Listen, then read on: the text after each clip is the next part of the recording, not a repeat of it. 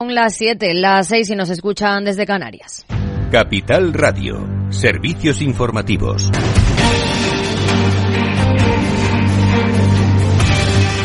¿Qué tal? Muy buenas tardes. La ministra de Trabajo en funciones, Yolanda Díaz, se compromete a seguir subiendo el salario mínimo y los salarios en general. A preguntas de la prensa con motivo de la Cumbre Europea de Empleo que se celebra en Santiago, ha defendido que la subida del salario mínimo supone la mejor herramienta de lucha contra la pobreza laboral. El salario mediano español es de 1.500 euros y créame, eh, es muy difícil vivir con 1.500 euros. Por tanto, se, seguiremos, sin duda, eh, haciendo de la política social la mejor herramienta para cambiar la vida de la gente. Va a seguir siendo eh, una señal de identidad del gobierno progresista de coalición de nuestro país. En un día en el que el secretario general de Comisiones Obreras, Unai Sordo, ha incidido en la necesidad de reducir la jornada laboral un reparto de la productividad entre capital y trabajo a largo plazo más equitativo que los que hemos vivido anteriormente, es necesario acometer una reducción generalizada del tiempo de trabajo. Y creemos que es el momento de reducir también por norma, también por ley, la jornada laboral con el objetivo sindical, que es un viejo objetivo, de las 35 horas semanales. Además, ha defendido una nueva regulación de despido. También hoy día de decisiones en varios bancos centrales. La sorpresa la ha dado el, el Banco de Inglaterra, que mantiene tipos en contra de lo que se esperaba. Lucía Martín. Así es, el regulador de Inglaterra mantiene los tipos de interés en el 5,25%, al menos hasta su próxima reunión del 2 de noviembre, con lo que ha sorprendido al mercado, que esperaba una subida hasta el 5,5%. De hecho, la votación ha estado muy ajustada, por cinco votos a favor de mantener frente a los cuatro que han votado por una subida. El organismo toma esta decisión después de que la tasa de inflación se situara en el 6,7% en agosto, una décima menos que un mes antes, pero lejos del objetivo del regulador en el 2%. Escuchamos a su gobernador, Andrew Bailey. Hoy hemos decidido mantener los tipos de interés en el 5,25%. Esta es la primera vez que mantenemos las tasas en casi dos años. La inflación está cayendo y esperamos que siga cayendo este año.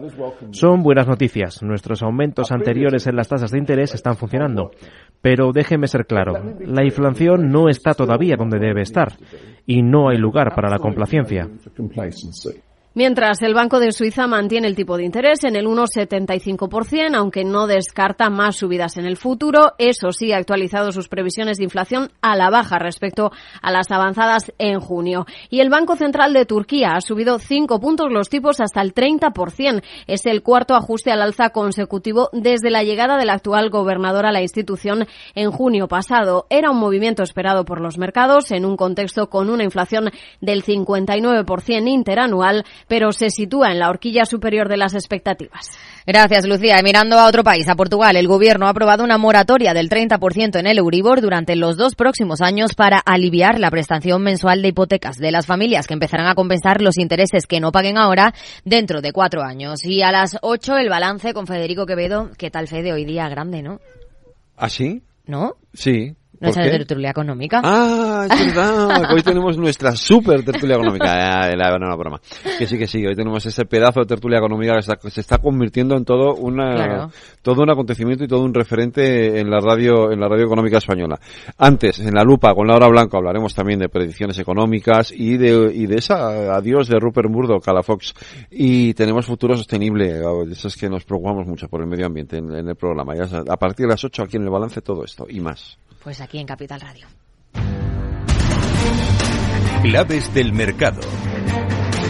Tono negativo al otro lado del Atlántico en Wall Street. El Nasdaq cae un 1,20% en los 13.307 puntos. Caídas también del 1,09% para el S&P 500 que se sitúa en los 4.354 enteros. El promedio de industriales también cae un 0,62% y se sitúa en los 34.228 puntos. En el mercado de divisas, según las pantallas de XTV, el par euro dólar se negocia a 1,06 57 unidades. Esto es todo. Les dejamos con más información en Capital Radio y en capitalradio.es. Ya lo saben, a las 8 aquí el balance con Federico Quevedo. Muy buenas tardes.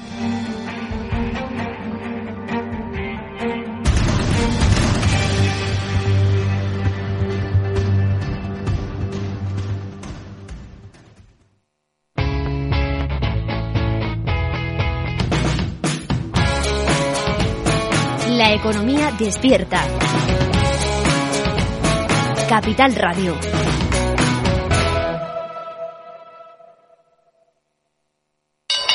¿Te interesa la bolsa? Compra y vende acciones o ETF sin comisiones hasta 100.000 euros al mes. ¿Has oído bien? Sin comisiones. Más de 550.000 clientes ya confían en XTB. Abre tu cuenta totalmente online. Un broker, muchas posibilidades. XTB.com. A partir de 100.000 euros al mes, comisión del 0,2%, mínimo 10 euros. Invertir implica riesgos. Si quieres conocer mejor las empresas con las que trabajas, empieza por Informa. Compruébalo con tres informes gratis, el nuestro para que nos conozcas más y los dos que tú elijas para tu negocio. Solicítalos ya en Informa.es. Informa, líder en información empresarial.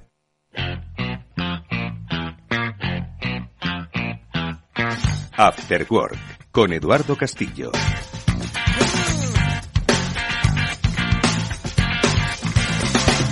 All aboard, stitching time. Get yours, got mine. In a minute, I'll be there. Sit tight, get square. You could do it ¿Qué tal amigos? Buenas tardes, bienvenidos un día más a este After Work, Capital Radio. Hoy hablamos de negocios, de negocios exitosos. No es la primera vez que hablamos de él, pero sí es la primera vez que hablamos de cómo está creciendo y cuáles son las perspectivas que se presentan para un negocio como el alquiler de autocaravanas y de furgonetas camper.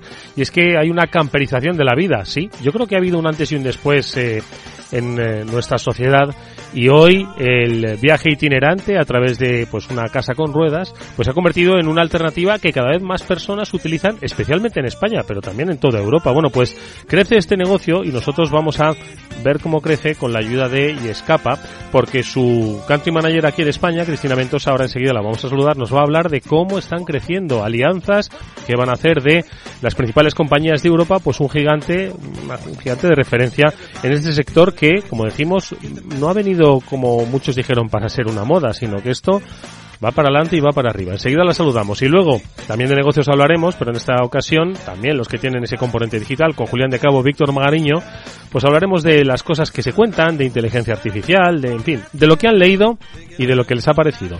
En este programa que Víctor Nieva gestiona técnicamente y en el que vamos a empezar ya mismo hablando eso, de movernos, de movernos, de mover nuestra casa con ruedas.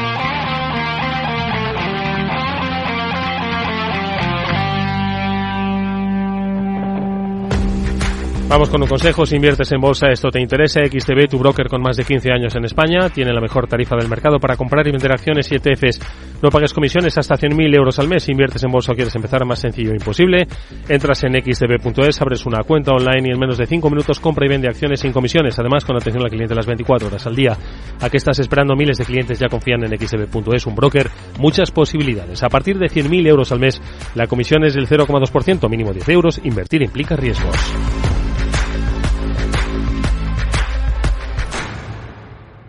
Después del trabajo, After Work, con Eduardo Castillo, Capital Radio.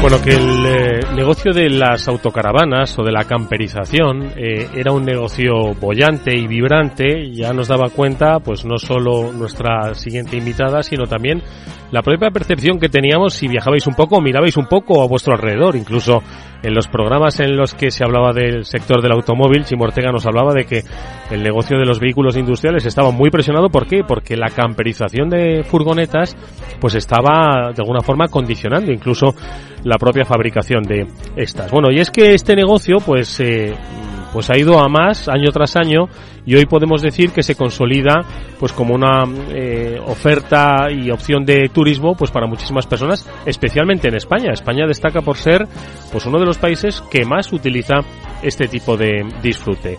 Cristina Ventosa es eh, country manager de Yescapa en España. Con ella hemos hablado muchas veces, pero hoy lo hacemos de una manera especial porque es un punto y seguido en la historia de la compañía porque crecen, crecen con grandes alianzas. Cristina, ¿qué tal? Buenas tardes, ¿cómo estás?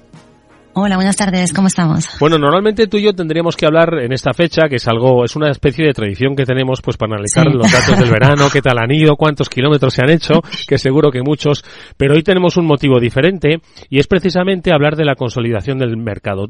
Siempre que hemos hablado eh, tú y yo en este programa pues hemos hablado de, pues oye, cómo la sociedad española ha ido incorporando algo que quizás era más europeo que otras cosas y hoy España se convierte en un mercado, el, alquiler de autocaravanas y, y, furgonetas camper, pues eh, por lo menos de los principales de Europa. Va creciendo, va creciendo y hoy podemos decir que Yescapa y GoBonny, que es la segunda eh, mayor compañía eh, también en Europa de, de alquiler de autocaravanas, os vais a juntar para crear la que va a ser la mayor plataforma de alquiler de autocaravanas en Europa. Efectivamente.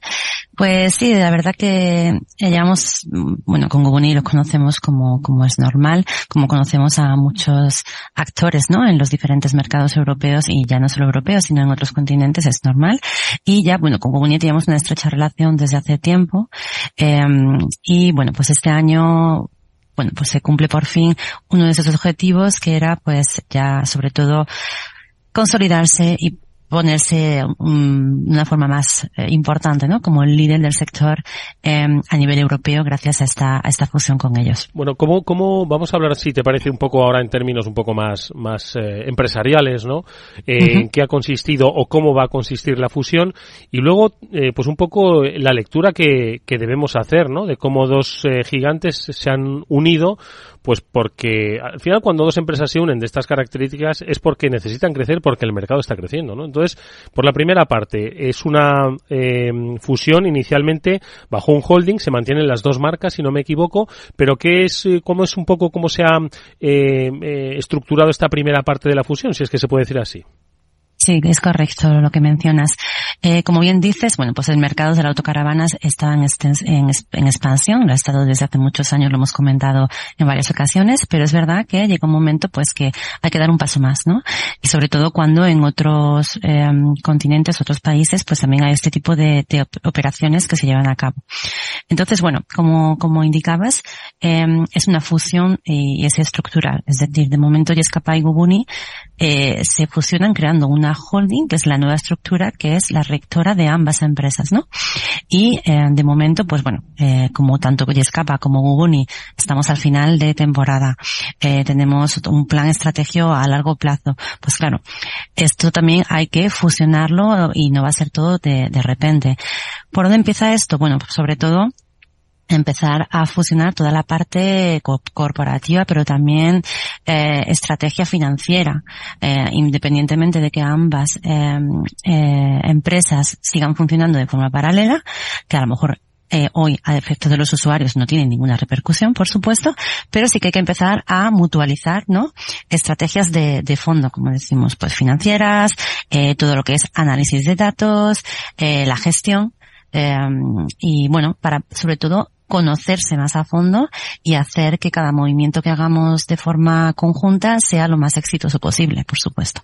Eh, oye, Cristina, eh, con esta fusión eh, que será en progresión, como bien has explicado, ¿cuántos vehículos va a haber a disposición de los usuarios y en qué países vais a estar operando? Pues bueno, como sabíais, Viescapa eh, no solo opera en España, España es nuestro segundo mercado. Eh, operamos en Francia, Portugal, Italia, Reino Unido, Alemania y Bélgica. Eh, Gubuni está más presente en otros países, aunque tenemos actividad y vehículos disponibles en países en los que eh, ejercemos la, la actividad, eh, tiene sobre todo un posicionamiento mucho más en el norte de Europa. ¿Vale? Entonces, es verdad que bueno, Aunando ambas, eh, llegamos a tener una, una flota disponible de, de alrededor de 30.000 vehículos repartidos en, en 10 países europeos eh, ya cogemos bastante forma. Mm. Son 30.000 vehículos en, en 10 países consolidando algunas zonas, ¿no? En las que ya estaba y escapa y en las que destacamos, pues eso, el crecimiento que ha tenido España. España sí que ha sido un país donde ha hecho, vamos a ver, no, no ha sido un país de autocaravana, ha sido un país de camping, pues todo el mundo cuando ha circulado en verano y cuando uno lo recuerda cuando era chaval, veía efectivamente que pues de otros países como Francia, como eh, Holanda, eh, principalmente, ¿no? Pero no tanto España, pues no tenían esta, no, no había mucho esta práctica, pero hoy podemos hablar, Cristina, de que España se ha posicionado de una manera muy fuerte en este, en este sector y además en crecimiento. A mí eh, entiendo que, que, desde 2012 que lleva operando y escapa en, en, el mercado, esto ha debido ser no solo sorprendente, sino además, pues yo creo que muy emocionante, ¿no? Ver como un país que con su tradición turística y con las opciones turísticas que tiene, ojo, eh, España, que sea también país líder, yo creo que es muy, muy significativo, ¿no? Efectivamente, no solo porque es más reciente que en otros mercados europeos, sino que, bueno, eh, es verdad que al ser tan reciente, cuando iniciamos en el mercado de España, que fue en torno al 2016, eh, pues éramos los únicos, por así decirlo. Entonces, claro, eh, esta forma, se ha juntado muchos mm, eh, puntos positivos, no solo la relativa nueva tendencia, ¿no? O el del mercado, sino que, bueno, pues éramos, estábamos en una situación de mucho confort, estábamos cómodos en el mercado y hemos sabido ganar bastante partes, por así decirlo. Eh, este sector es mucho más maduro, como dices, en otros mercados, a los que ya estamos acostumbrados a cruzarnos autocaravanas sí. mucho más. Ya es el caso de España. Y por suerte también, pues claro, al aumentar la demanda y la oferta, pues tienen que acompañar las infraestructuras para ello. Y, y ha sido el caso. Sí. Y aparte que, bueno, saber que, o sea, que España es un país destino.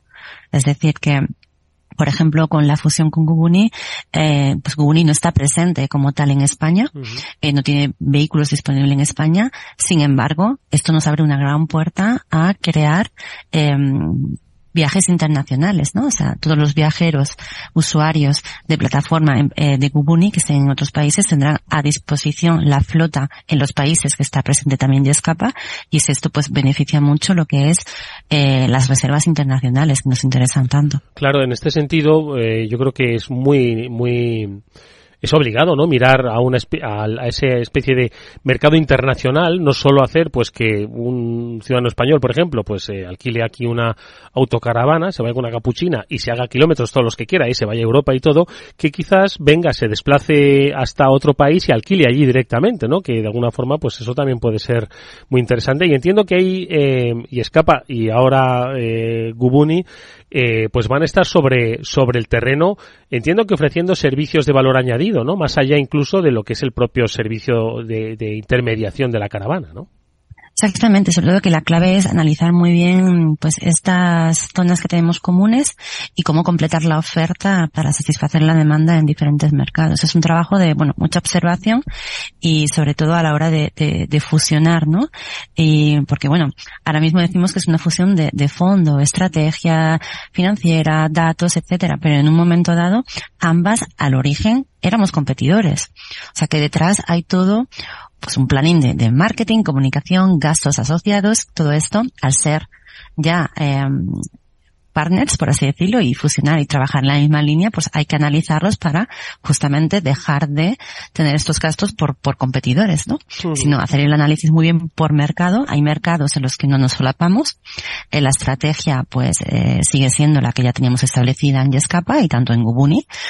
Eh, y en aquellos en los que sí nos solapamos, por así decirlo, pues hay que hacer muy bien, eh, medir muy bien, eh, hacer muchas métricas, tanto de unas plataformas como de otras, y no, y no equivocarse y, y estar muy atentos a, a, incluir a todos, por supuesto, y a hacer las buenas decisiones en función de, de, lo que veamos de actividad del mercado, por supuesto. Oye, ¿qué tal han ido evolucionando y cómo van a evolucionar un poco los precios? Al final hay mucha diferencia entre los precios de, del alquiler que puede encontrarse un ciudadano en Francia, en España o ahora quizás en algún país del norte con esta eh, fusión con Gubuni. ¿Están más o menos, a qué obedece un poquito esa fijación de precios? Bueno, en verdad que en Yescapa ya desde hace unos años eh, todo es mucho más personalizado por mercado. Es decir, eh, tanto los, los precios, o sea, los propietarios ya de por sí tienen mano libre en las tarifas uh -huh. y eso es en función del mercado también. Uh -huh. Es como toda como todo el sector de actividad ¿no? eh, del turismo. Y aparte, en cuanto a Yescapa también, pues tenemos diferentes seguros en función de, del mercado. Eh, el, el, business model, ¿no? Lo que es como comisionamiento, pues no funciona de la misma forma. Todo está muy estudiado para el tipo de usuario, tipo de mercado. No, no, no, es, no es igual el nivel adquisitivo que va a tener alguien de un país del norte como ni lo que cuesta la vida tampoco allí, a, en países más del sur de Europa. Eso es matemática básica. Sí. Y, y bueno, pues Eh, en Gubuni es igual, solo que es verdad que hay que analizar un poco cómo trabajamos, ¿no? Eh, el sistema de comisiones, los seguros en ambas plataformas también, sobre todo de cara a poder satisfacer la demanda eh, de todos los bolsillos, por así decirlo, y también ser transparente y, em, y, dar un mismo servicio o el más adecuado en este caso a los a los mm, propietarios al final también, que son usuarios, ¿no? Y su experiencia es importantísimo para nosotros, que no se pierdan, que no, bueno, aquellos que se ven en países que están anunciados en ambas plataformas, acompañarlos eh, en el cambio para que no se, sientan confundidos en este aspecto. Lo has comentado, eh, eh, además, que hay una parte también importante en esta fusión con GoBunny, que es eh, la unificación tecnológica y de plataformas, ¿no? Al final yo creo que la tecnología tiene eh, mucho que decir, ¿no? En, en, el propio acompañamiento, no solo en la calidad del servicio, sino en el propio acompañamiento del valor añadido tanto al propietario de esa autocaravana como al, al arrendador, ¿no? Y, y yo creo que la tecnología entiendo que también va a estar en el foco del, de los futuros pasos que se dé como compañía única, ¿no? Por supuesto, o sea, ya de, de por sí los primeros eh, equipos de trabajo que se pusieron en, común y en contacto para trabajar es todo el departamento técnico, eh, pues simplemente para entender también un poco el idioma, ¿no? Sabemos que no es lo mismo, el, el código detrás de una plataforma puede ser muy diferente. Y, y bueno, sí que es verdad que es una de nuestras eh, primeros, o sea, la, es una de las principales eh, prioridades a partir de esa para la estrategia de 2024.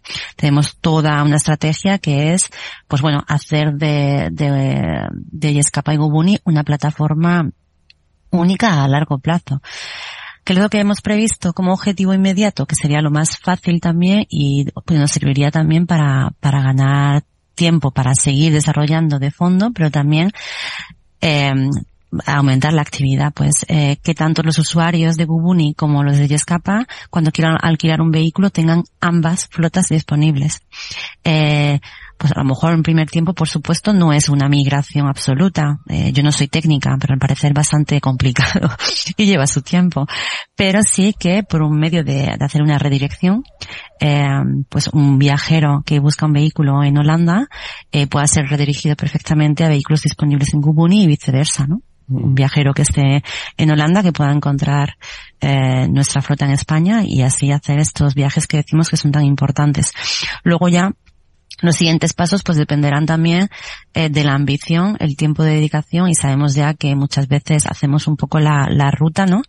Eh, de todo lo que se necesita en cuanto a recursos y en cuanto que nos ponemos pues siempre van a salir cosas que, que no hemos previsto y tal. Es por eso que no queremos hacer, ser ambiciosos y bloquearnos en ello, sino que hacer pequeñas versiones mm. para que podamos seguir, eh, o sea, simplemente obtener resultados enseguida con el objetivo de mejorar y, y por supuesto es una prioridad y va a ocupar una gran parte de la estrategia y de la inversión técnica en 2024. Yo lo que estoy viendo, Cristina, es que esto es, es un mercado fascinante. Eh, hay eh, cada vez más oferta y claro, eso obliga a los propietarios a hacer atractiva su, su oferta, no solo en precio, sino también en, en comodidad. Ahora mismo si uno se, se atreve y entra en yescapa.es, puede ver cualquier eh, autocaravana o cualquier camper cualquier casa rural ya podría tener estas estas vistas y estas comodidades y además esto creo que precisamente el interés que hay por este sector pues está haciendo que mejoren esas ofertas, que se cuide muchísimo, que haya altas, altísimas calidades. Decías, Cristina, también que las ciudades, ¿no? Cada vez entiendan que van a recibir más a, a turistas en, en autocaravanas, que habiliten zonas y esto lo que hace es consolidar un mercado que quizás algunos pensaron que era una moda por aquello del COVID, pero de moda nada. Esto, insisto, yo estoy viendo aquí, madre mía, pero si esto está mejor que cualquier... Como dice, esto está mejor que mi casa. Todavía está pendiente esa prueba, todavía está pendiente esa prueba, pero vamos, yo creo que es, que es un negocio creciente y además eso, que, que está muy consolidado y cada vez con mayor calidad, ¿no? Que es lo que, que yo creo que también se debe, se debe apuntar, ¿eh? Exactamente. Bueno, luego en cuanto a, la calidad de los anuncios, como decías, todo depende un poco del tipo de vehículo. Es verdad que intentamos hacer bastante atención con, y mantener esa calidad. Y luego todo depende también de, de, del uso que cada propietario quiera darle. Hay propietarios que saben que eh, el vehículo es 100% uso personal y que lo van a poner en alquiler muy esporádicamente cuando no lo usan. Hay otros que les va genial, se compran un segundo vehículo y se echan hacia adelante. Hay algunos que incluso empiezan a crear empresas eh, porque han visto que funciona y que, y que han comprado dos, tres, cuatro vehículos y les va bien. Eh, así que, bueno, si es que es verdad que, como decimos siempre, en Escapa cada uno se sirve como buenamente quiera. Eh, y es verdad que, que, es por esto que encontramos también tanta diversidad. Y por supuesto, bueno, pues cada vez hay más flota, pues hay más competencia entre usuarios propietarios, esto es lógico. Antes había menos en Barcelona y yo recuerdo que estaban siempre con, los calendarios completos y es verdad que luego nos decían, ay, es que ya hay cada vez más y nos cuesta, pero bueno, la demanda sigue estando ahí. O sea, el propietario que quiera alquilar su vehículo y que es proactivo, es decir, que, que responde rápido, mm. que que, tiene la intención de dar un servicio eh, va, a alquilar su vehículo definitivamente. Pues ahí está la oportunidad y sobre todo el reto con esta fusión. Cristina Ventosa es Country Manager de Yescapa en España. Oye, enhorabuena por ese trabajo porque mucho ha hecho España, mucho has hecho tú. Mucha suerte por el futuro, Cristina. Todavía tenemos mucho que trabajar. Gracias a vosotros, Edu, como siempre. Gracias.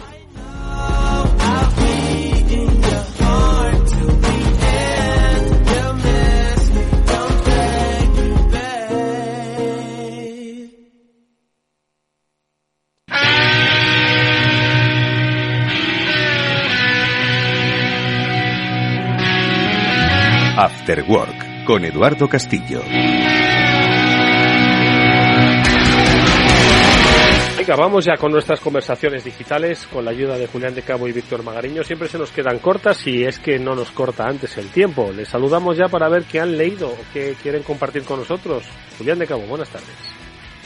Buenas tardes, Eduardo. Buenas tardes, Víctor. Pues esta semana leer no he leído más que papeles internos de cosas en las que ando, por lo cual bueno, hombre, estoy más o menos al cabo de la calle sobre la presentación de productos de Apple y todas esas cositas, pero no me pidas mucha profundidad en nada, Eduardo, porque esta semana no he tenido tiempo ni para rascarme. Ahora, ahora profundizaremos, estoy seguro. Alguna cosilla sí que se ha leído Víctor Magariño. Víctor, ¿cómo estás? Buenas tardes. Hola, Eduardo, Julián y, audiencia. Pues eh, sí, a ver, eh, alguna cosa por ahí de lo que nos rodea ayer después de un día duro de trabajo, presentaciones, demos, eh, tres horas de clase, eh, claustro de profesores, llegué a casa a eso de las 10 de la noche y había una conferencia de mi gurú de cabecera y dije, el cerebro me pedía desconexión. Sí, claro, es normal. Eh, me pedía first dates, pero dije, no, esto merece la pena. y me pegué un puñalito, un puñalito con Scott Galloway en directo desde Londres, que ahora, bueno, pues os contaré alguna cosilla vamos a ver, si te quedaste, porque claro, esto es como lo de las películas, que ves un poco los 10 primeros minutos y si no te pone mucho te vas a First Dates. Haces zapping, ¿no? De, de lo que es contenido y conocimiento, me encanta, zapeamos entre gurús. Eh, pero si te quedaste es que debió decir cosas interesantes, así que oye, vamos a empezar a ver qué es lo que te compartía. Eh, este gurú, ¿cómo se definiría eh, Scott Galloway? ¿Es como un, un anarquista, un ácrata, un, un, ¿cómo le podemos definir? Le, llaman de todo. Eh, es un multimillonario socialista, eh, eh, lo cual ya parece incompatible, ¿no? O bueno, depende, ¿no? Pero es, es un humanista, muy tecnólogo, de una edad similar a, la nuestra, por lo menos a la Julián y mía con lo cual quiere decir que lleva kilómetros en la mochila, con lo cual quiere decir que eso normalmente equivale a cierto, cierta sabiduría, cierta, ¿eh? Eh, con las cosas muy aterrizadas, eh, un tío que ha vivido en varios continentes, que se mueve mucho, que, que cobra animaladas de dinero por ir a, porque la gente le escucha hablar, ¿vale? Y claro, cuando habla gratis, pues hay que aprovechar, ¿sabes? Eh, entonces, bueno, pues me apunté ahí, estuve una horita y la verdad que tenía debo confesarlo, tenía First Days de fondo, pero estaba con el, con el móvil y con, y con los auriculares, ¿no? Porque, o sea, e, era, pedía, me pedía sofá el cuerpo, entonces necesitaba sofá, ya no podía estar más sentado delante de, la pantalla del ordenador directamente, lo, lo cual eh, impidió hacer una cosa que a mí me encanta, que es fusilar el contenido. Eh, entonces eso no puede hacerlo, con lo cual hoy os traigo un resumen muy resumido, porque a, la a, la velocidad que va. Un ejecutivo, un resumen ejecutivo. ¿Y qué es lo que, y, pero, y escucha, y estas charlas las da porque sí, por cuando pasa algo, o porque, tú lo has dicho, de vez en cuando le da pan al pueblo gratis, ¿no? Entonces, eh, ¿esta charla se debía a algo en especial o...? Pues mira, eh, él, si estás en su radar, y estar en su radar es estar en su ámbito de, influencia, es decir, recibir su newsletter cada viernes, que ese sí que no tiene desperdicio, eh, y estar en eh, su compañía se llama Section 4, ahora se llama Section, me han quitado el 4, Section 4, se llama Sección, así como, como suena, ¿no? Y entonces si estás en su, en su radar, pues te llegan cosas eh, que yo leo algunas muy atentamente, otras de refilón y otras directamente las tiro. Pero cuando hay una convocatoria de estas, pues eh, que son gratis y que son en tiempo real, me apunto, entre otras cosas, porque luego no hay acceso a la grabación. Entonces merece la pena hacer el esfuerzo y por supuesto no hay acceso a las slides, con lo cual, a las, a las diapos, con lo cual, o las fusilas real time, tienes que tener el dedo rápido en el imprimir pantalla, o en, el, o en, la, en la herramienta esta de, de Microsoft para, para eh, o si no te las pierdes, ¿no? O sea, gone with the wind. Eh, se van con el, con el viento. Entonces, eh, la, la, de ayer, la tenía en el radar hace ya varias semanas, la convocó, era una de, a, a ver si lo adivinas, ¿de qué está hablando todo el mundo estos días? De AI, AI, AI, IA. Gen AI, Generative Artificial Intelligence, ¿no? De, entonces, la, la se algo así como el Optimist de la inteligencia artificial generativa. Mm. Y pues, si, si, no pasó el tío, no sé, me lo voy a inventar, 250 slides en una hora, no pasó ninguna. ¿eh? O sea que es, va más rápido que yo todavía. Madre mía. Está alucinante.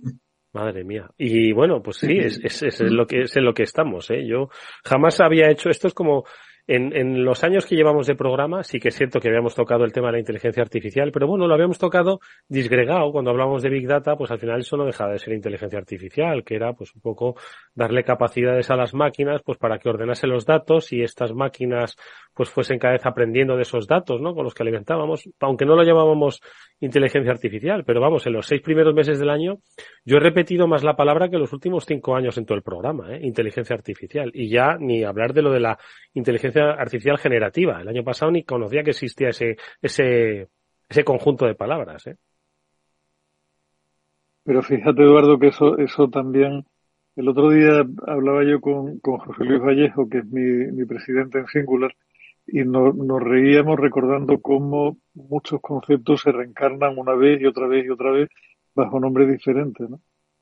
es cierto que, que el, el, gran punto con la IA hoy es que se ha vuelto algo mucho más accesible para la inmensa mayoría de la población. Y, y ayer me daba precisamente un alumno mío un dato sobre el, el tiempo cortísimo que había, había tardado la gente de varias iniciativas de IA en capturar más de un millón de usuarios que eran, eran datos impresionantes, ¿no? Pero por otra parte, de redes neuronales, lo que estábamos en eso, habíamos oído hablar muchísimos años atrás, no es una cosa nueva. O sea, yo tengo una muy buena amiga del sector que hizo su tesis doctoral allá por el año noventa y tanto, ya sobre redes neuronales y aprendizaje automático, que es la base de todo lo que ha venido ahora. Lo que pasa es que eh, todo está empezando a, a llegar a público, que es lo que lo hace completamente diferente, ¿no? Y sobre todo porque se está plasmando en herramientas que son mucho más aplicables al día a día de cada vez muchas más personas. Mm. Yo este, este año llevo solamente dos sesiones con mis alumnos de esta promoción y te preguntan abiertamente aquello de profesor, ¿podemos utilizar chat GPT a la hora de hacerlo, la, de preparar los trabajos de clase? Mm. Mi respuesta es que, por supuesto que sí, o sea que de hecho espero que lo hagan, o sea, lejos de, de prohibirles que utilicen ChatGPT, espero que lo hagan y creo que al final de este año, lo tengo prácticamente decidido, mi examen, no, mi, mi examen final, no, mi ejercicio final va a consistir no en el resultado, sino en la pregunta con la cual hayan conseguido generar un ejercicio final suficientemente brillante para el estándar que yo les pido. Lo que les voy a pedir va a ser la, la, el prompt se llama, no la query o como lo quieras llamar, que uno tiene que introducir en ChatGPT para que me dé el resultado a la, a la, a la pregunta que yo les estaba haciendo. Hmm. Oye, y, y, entonces, ¿qué decía de la inteligencia artificial que no se haya dicho ya con respecto a, lo, a, la, a las oportunidades y a las amenazas, ¿no? ¿Qué supone? ¿Qué dio de, de, de novedoso en, en, su charla de doscientas y pico diapositivas? Sí, el, el Executive Summary. Bueno, pues voy a tirar un poco de memoria porque obviamente no, no me dio tiempo a, a copiar ni nada, pero sinceramente el resumen es nada que no, prácticamente nada, ¿eh? no nada, pero prácticamente nada que no manejemos en esta tertulia o que no de alguna manera hayamos ya eh, tocado y demás, ¿no? Eso por un lado me tranquilizó, ¿no? Porque quiere decir que primero aquí hablamos de lo que de lo que hay que hablar, eh, que, que, hablan los gurús mundiales que ganan mucho dinero por hablar de esto y en segundo lugar que básicamente lo que dicen es lo que se comenta aquí, ¿no? Con lo cual eso fue un poco tranquilidad. ¿no? Entonces, empezó diciendo pues que, está por todas partes, ¿no? O sea, que, está por todas partes, que, es el, pues un poco lo que acabas de decir tú, Eduardo, ¿no?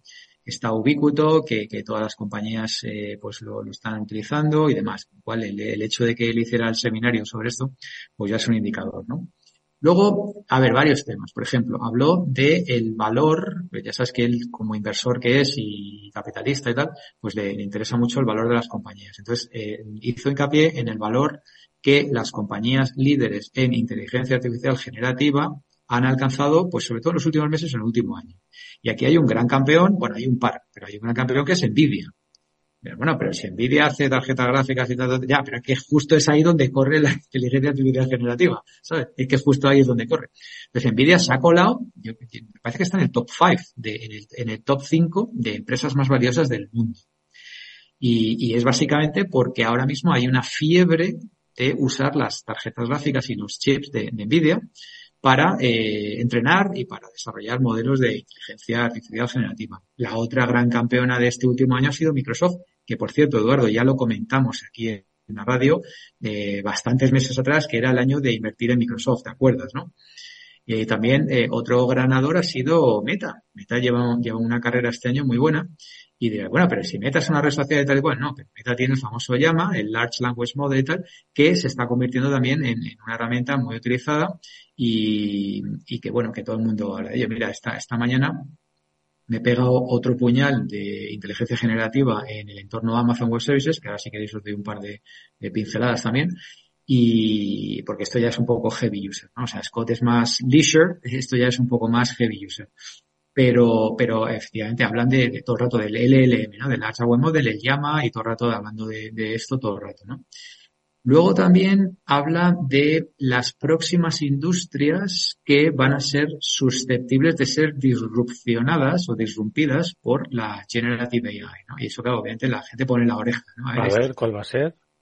Pues mira, eh, pr primero genéricamente, eh, eh, digamos, metiendo todas las industrias, dice algo que yo hace años ya que le llevo leyendo pues a, a, a Gartner o Kinsey, y es que la inteligencia artificial y en concreto la inteligencia artificial generativa va en el corto plazo a destruir algunos puestos de trabajo, pero en el medio y largo va a generar más puestos de trabajo.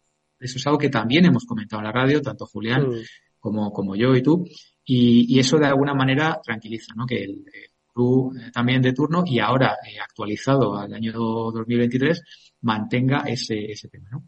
Y luego hay dos industrias que él las sigue muy, muy de cerca, eh, que dice que están listas para ser disrupcionadas. La primera, sobre todo, ¿qué industria está lista para ser disrupcionada? Pues aquellas que lo están haciendo mal o rematadamente mal y que a la vez combinan eso con subidas de precios. Entonces dices tú, bueno, pero ¿qué industria puede hacerlo mal o rematadamente mal y encima atreverse a subir precios? Pues, por ejemplo, la, industria de healthcare en Estados Unidos, ¿no? La, la industria de cuidados de, de, salud, la industria de la salud. Eh, claro, aquí parece, cuando hablamos de la industria de salud en Estados Unidos, parece que es que allí no tienen seguridad social y que, y que son, que no gastan dinero, ¿no? Porque como no tienen cobertura universal, bueno, pues es el país que más dinero per cápita gasta en, sanidad. Lo que pasa es que la gastan muy mal, con lo cual todo es coherente con lo que estamos diciendo. Entonces, parece ser que, bueno, pues eh, cosas como la, la utilizar inteligencia para, para asistir al paciente en remoto y luego, muy importante, para reconocer patrones y enfermedades y tal. O sea, una inteligencia artificial es capaz de, de realizar infinitas veces más de radiografías, de eh, tomografías, de escáneres para detectar infinitamente mejor cánceres y tal que cualquier cosa. ¿no? Entonces esa la destacaba como, como una de las principales. Y la otra es otra que, toca, que toca mucho, que así que sabemos que es donde Julián y yo también participamos, que es la industria de la educación superior en Estados Unidos.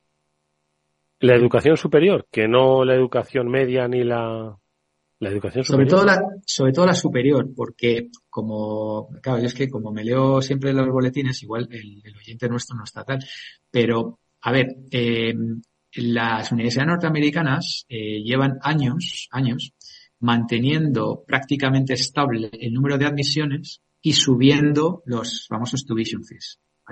Eso quiere decir que si tú tienes un producto que es escaso, cada vez más escaso y cada vez más caro, pues se convierte en un bien de lujo. Entonces, eh, eh, al cual cada vez puede acceder menos gente. Eh, y esto combinado ahora con la nueva ley esta que ha pasado el, el Congreso, que ya no van a discriminar favorablemente a determinadas razas, pues esto es la, la tormenta perfecta, ¿no? Entonces, él es de la opinión de que tiene que conseguirse incrementar exponencialmente el número de plazas de educación superior de calidad, cuidado, no el típico college, eh, community college y tal, ¿no? De calidad, eh, pues en los Stanford, Harvard, Yale y tal y cual, que eso va un poco en contra de la filosofía de estos, que son elite y que cada vez son más elite. Por cierto, en, en Guayú no se libra tampoco de esto. Entonces, esto dice que está eh, listo para ser disrupcionado por la inteligencia artificial. Julián. Ahí también, Víctor, no, no te, o sea, dos temas complementarios de lo que estabas comentando. ¿no?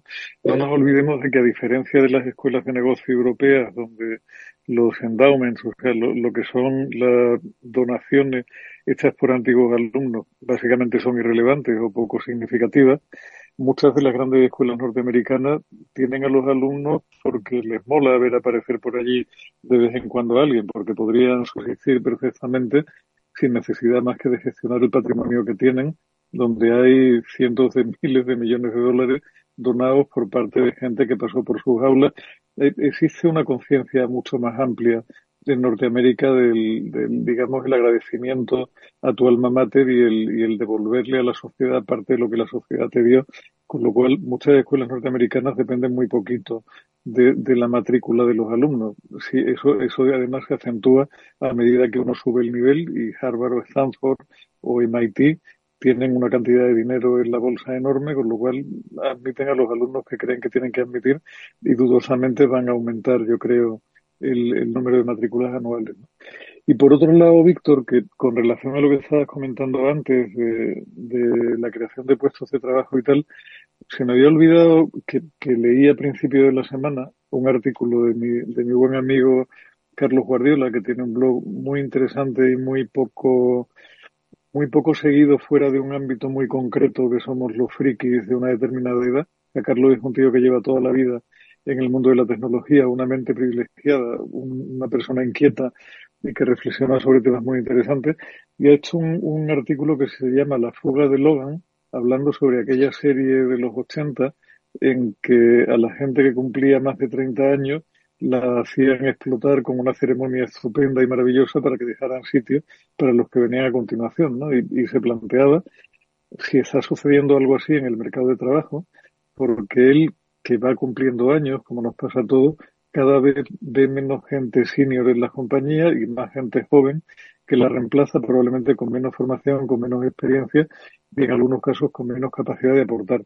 Y lo que a Carlos es que, siendo verdad el hecho de que muchas veces la tecnología crea más puestos de trabajo, se nos olvida, y es un dato que me parece hiper relevante para un país como el nuestro, que no necesariamente esos puestos de trabajo se crean ni en el mismo sector donde se destruyen, ni en el mismo ámbito geográfico donde se han destruido, con lo cual lo que tenemos en juego con la inteligencia artificial en un país como el nuestro no es el, la certidumbre de que esa inteligencia artificial probablemente traerá mucho trabajo, sino la incertidumbre de si estamos preparando al país para que esos nuevos puestos de trabajo que se van a crear se puedan poner en, marcha en España porque sea un destino lo suficientemente atractivo como para la gente que anda en ese nuevo mundo. ¿no? Yo creo que esta semana hemos asistido a un interesante espectáculo en el Congreso de los Diputados donde la inteligencia extraterrestre ha hecho que hablemos todos idiomas extraños entendiéndonos en un solo idioma común. ¿no? Es maravilloso ver cómo los diputados vascos o catalanes hablan en una lengua preciosa, maravillosa, respetable y contra la que yo no tengo nada, y un traductor se los traduce a los otros vascos o los otros catalanes al castellano, que es el idioma común. Yo no sé si la inteligencia artificial tiene que ver con eso, pero lo artificial me da la sensación de que sí. En fin, la verdad es que sí, sí, yo creo que debemos eh, eh, huir de la inteligencia eh, terrenal, ¿vale? Porque esa a veces nos va a dar, nos va a dar sorpresas y volver a la, a la inteligencia artificial. Y sobre todo, pues un poco. Yo, yo creo, creo, Eduardo, que nos bastaría con volver a la inteligencia. Yo daría algo con tal de que volviéramos simplemente a la inteligencia, o sea, a la capacidad de analizar críticamente lo que tenemos por delante. Víctor. Hay, hay, un, hay un tema que, no quiero que se le, se, le, le, preocupa, yo diría que le obsesiona también a Scott dentro de la parte negativa. Hemos hablado casi todo en lugar positivo. Hacer es que suben y, y tal. Y es el tema de que él está convencido de que va a fomentar muchísimo la soledad y el, el aislamiento, que ya es un poco un cáncer de nuestra sociedad con tanta pantallita y tanto tal. Entonces, él, para él hay un, hay un elemento en nuestra sociedad que es como una especie de bomba de relojería, que son, atentos, ¿eh? Hombre, joven, sin pareja, soltero, sin pareja, y yo añadiría de mi cosecha aburrido. Esto es una bomba de relojería, porque es el ser más violento en la faz de la Tierra y tienen una auténtica plaga. Y él saca dos estadísticas que suele sacar, que es el número de hombres que son capaces de citar a su mejor amigo o más de tres amigos. ¿Vale? Y, cómo ha caído a lo largo de los últimos 15, 20 años, ¿no? Yo, afortunadamente, tengo amigos como vosotros y rápidamente os listaría. Pero cada vez hay más hombres jóvenes que están aislados, que son incapaces de identificar eh, pues más allá de dos, tres eh, amigos, incluso su mejor amigo, ¿no? Y es que los hombres, y eso seguro que lo sabéis, somos especialmente malos eh, manteniendo relaciones. Entonces, todo esto de la inteligencia artificial lo que va a fomentar es que eso se agrave con todo lo que se lleva, porque un hombre, repito, hombre joven y soltero o sin pareja es mm, como 15 veces más violento que ese mismo hombre, pero en sociedad con pareja, ¿sabes? Que parece una chorrada, ¿no? Y saca otra estadística muy interesante que no sé si la hemos llegado a comentar aquí, que es que el 2% de los hombres se llevan el 80% de la atención en Tinder. Es decir, el, el, el 98% de los hombres, que por lo que sea no son altos, atractivos y no tienen data, esos son, de nuevo, bombas de relojería en, en cocina, ¿sabes? Porque la, la, en este caso la, mujer tiende a tener un perfil muy claro del hombre que busca y tiende a rechazar. Entonces, el, el 2% de los hombres se llevan el 80% de la atención. Es decir, hablaba ahí de la probabilidad de conseguir un café, conseguir una cita. Eh, ese 2% gana por goleada al otro 98%. Bueno, son cosas. No, no, son, son, eh, son eh, creo que cosas interesantísimas que me recuerdan un poco a lo que pues he, he, leído estos días que seguro que habéis leído, ¿no? Ahora se están emergiendo como muchas historias, ya Silicon Valley tiene ya la suficiente historia como para que se escriba sobre ellos, ¿no? Y sobre también la leyenda, ¿no? Que ha surgido en torno a, a, a cómo se vive en Silicon Valley, ya no solo las empresas, sino el propio, el propio emprendedor, ya no emprendedor, sino multimillonario, y la verdad es que los están poniendo un poco como, como bichos raros. No sé si habéis visto eh, las eh, algunas crónicas o algunas referencias sobre libros que han sacado de, de cómo son la gente de Silicon Valley. ¿Habéis visto algo? No, yo lo que he visto es las declaraciones de Elon Musk que, que, está a puntito ya de hacer el implante este en el cerebro y que está buscando voluntarios. Si eso no es una rareza. Yo había visto no que igual cobraba. Twitter, ya, ¿sabes? Un, también, un, también. Una poquita cosa por, por Twitter, Julián. No, que eso, eso no es nuevo, Eduardo. O sea, lo que pasa, lo, que sí es nuevo es la atención que determinado tipo de perfil eh, obtiene un estrato social tan concreto y tan determinado como son los reyes de los nerds en Estados Unidos, ¿no? En, en mi ámbito profesional siempre se les conoció y siempre fue leyenda el, el, saber las cosas tan peculiares que hacían esta gente y los comportamientos que tenían esta gente. Lo que pasa es que en la época en que yo empecé a trabajar en eso, su actividad tenía un impacto muchísimo menor en el conjunto de la sociedad, con lo cual las excentricidades de uno u otro quedaban limitadas a un círculo muy concreto y muy determinado, que era el de la gente que vivía de la tecnología o vivía en el ámbito de la tecnología. Hoy día el, las excentricidades de unos u otros al final nos impactan a todos porque son los dueños canales de comunicación que utilizamos, de las herramientas con las cuales nos no comunicamos unos con otros y de, nuestro ámbito de trabajo y prácticamente de, o sea, de, de, nuestro de nuestro entorno están presentes en nuestro día a día y tienen una influencia enorme coincide digamos la eclosión de ese grupo social que es interesante y, y su liderazgo con, con, una, con un tono absolutamente gris plumbio en todos los dirigentes mundiales. No hay hoy una persona en el panorama mundial que te pueda merecer un mínimo respeto intelectual. No, no tiene un Gorbachev, no hay una Thatcher, no hay un Reagan, no hay nadie que tenga papeles para pasar a la historia como alguien que dio un cambio de rumbo en la historia de la humanidad o que hizo una proposición interesante, con lo cual lo, lo que nos está sucediendo es que gente que no tiene una preparación para ello toman decisiones que impactan mucho en el futuro de la humanidad y que no, no son siquiera enjuiciadas por quienes deberían enjuiciarlos, porque quienes deberían hacerlo, que son los políticos, no tienen una mínima pista de cuál va a ser el impacto de los pasos que esa gente está dando en una determinada dirección. Acumulan más y más poder, con lo cual la normativa que siempre nos protegió, que era la normativa antimonopolios, etcétera, etcétera, que antes se aplicaba con algún rigor, ya no parece que se aplique con, con la misma contundencia que antes. Y vivimos un tiempo muy extraño, Eduardo, un tiempo en que, en que los representantes políticamente elegidos por el pueblo en función de su proyecto vital para la comunidad tienen un peso cada vez menor y estamos pendientes de gente que no está preparada tampoco para tomar las decisiones que están tomando. ¿Dónde nos lleva eso?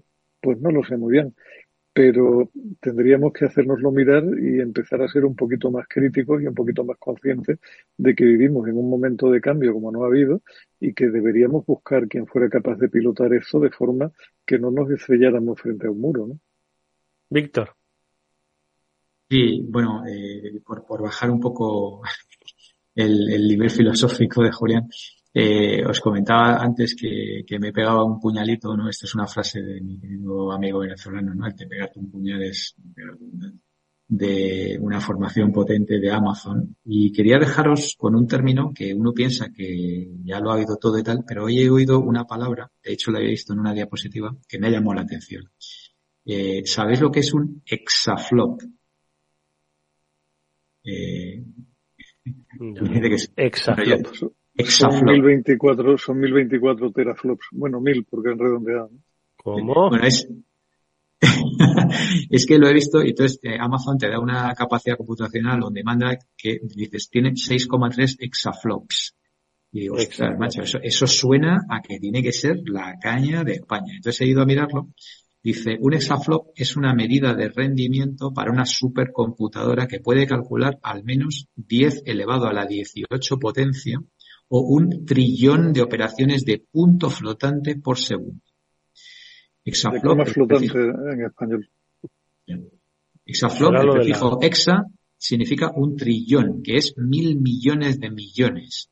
Uno seguido de Es un múltiplo de teraflop que a, su, que a su vez es un múltiplo de gigaflop. Es, un modo estándar de medir la potencia de un sistema. Y, vosotros os preguntáis, bueno, ¿y, esto por qué? esto para qué sirve? Esto es, eh, eh, computación cuántica, por lo menos, ¿no? No, es, era el no, no, no, no, no, no, es, el cuántico. No, sí, puede ser el petasilo. Después del extra viene el peta. Anyway, yo lo, lo he visto y lo he tenido que mirar. Entonces, lo que está pasando es, yo llevo ya unos cuantos de estos de, de Amazon pero siempre se hablaba de los servicios de inteligencia artificial, ¿no? Como servicio, ¿no? Eh, de todo, pues eso, el, el text track y lo, que te genera eh, imágenes, de, de, tú le metes unas imágenes te dice de qué van, o le metes un texto y te saca unos, insights y tal. Y luego hay un nivel más abajo que es el nivel, lo que le llaman de los, los frames, es decir, los, los marcos de referencia, ¿no? Donde, pero es que ya la gente no le vale eso. Ya la gente se mete a entrenar sus propios modelos, a codificar y a utilizar sus propias bases de datos, entonces ya está hablando a un nivel ya que, que hoy me costaba un montón seguir la, conversación. ¿no? Incluso proponían hacer una práctica ahí con una herramienta que tiene Amazon, se llama SageMaker, que sirve para hacer experimentos de... Y entonces ya estaban hablando a un nivel ya que dije, ostras, macho, aquí me he perdido algo entre medias. O sea, a la gente no le vale ya el producto hecho, porque no sé si es que no se fían del algoritmo o de cómo está entrenado. Ya la gente quiere entrenar sus propios modelos de inteligencia artificial generativa y, hacer cosas pues como lo que, lo que hemos estado hablando aquí, ¿no? O sea, to, todas las cosas que, eh, generar imágenes, eh, generar imagen de texto o imágenes de otras imágenes, eh, generar vídeo, hacer resúmenes cortos de un vídeo largo y luego aparte todo el tema de, los documentos y, de, y de atención a clientes, automatizar tareas. Ya no le valen los productos de consumo, ya tiene que ir y programarse la, su propia su propia eh, infraestructura y su, su, propio lenguaje y tal. Y para eso era importante acceder a 6,3 exaflops. Qué barbaridad. Alucinante.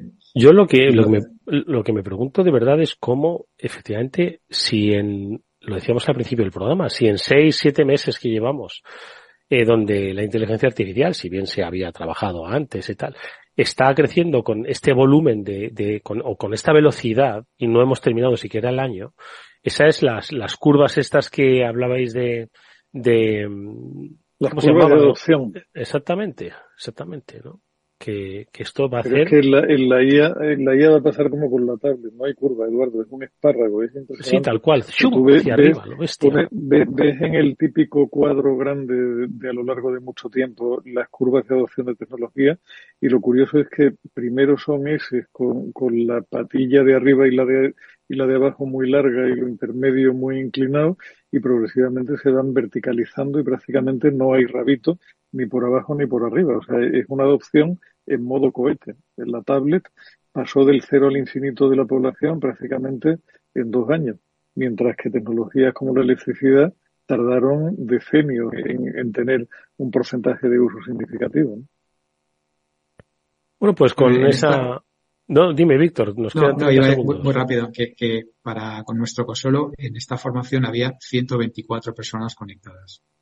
O sea que digamos que, bueno, yo creo que son pocos, ¿no? Quizá yo ¿Pocos? esperaba más. O sea, hay 124 personas ahora mismo que saben hablar de exaflops. Bueno, perdón, no, 127 no si nos que contamos usan, ya nosotros. Que usan computación que bueno, era exaflops. De momento ya lo conocemos. Mañana ya veremos si lo usamos. De momento nosotros nos lo hemos aprendido, como siempre, en una tarde de radio más que hemos compartido muy gratamente con Víctor Magariño y con Julián de Cabo, a los que les agradezco, como siempre, que hayan podido compartir con nosotros todas estas reflexiones y lecturas. La semana que viene habrá, habrá muchas más. A ver si la semana que viene somos más expertos todavía, si cabe, en inteligencia artificial generativa. Vamos a ponernos esos retos. Gracias, Julián. Gracias, Víctor. Gracias a vosotros. Nos vemos la semana que viene. Y nosotros nos vemos también la semana que viene, será el lunes cuando volvamos con nuestro programa de ciberseguridad, el Afterword de Capital Radio. Estará con nosotros Hervé Lambert de Panda Security para hablarnos de domótica y seguridad. Mira, eh, sería un buen punto que también lo avancemos con Julián y Víctor, pero bueno, será días después. Gracias amigos, hasta entonces, sed felices.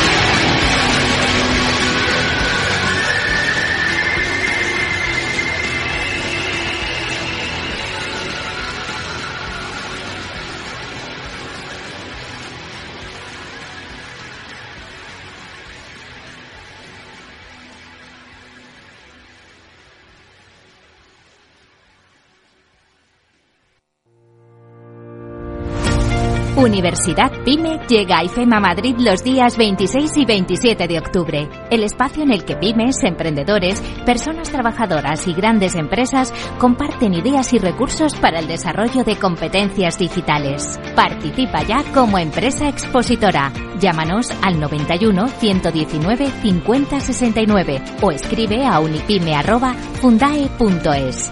No pierdas esta oportunidad.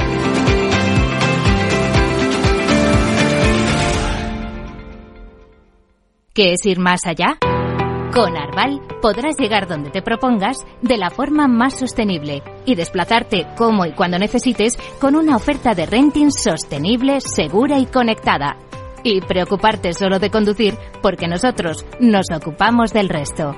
Arval, la transición energética arranca aquí. Más información en arval.es. Capital Radio.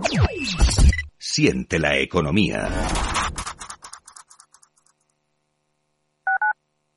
Capital Radio 103.2.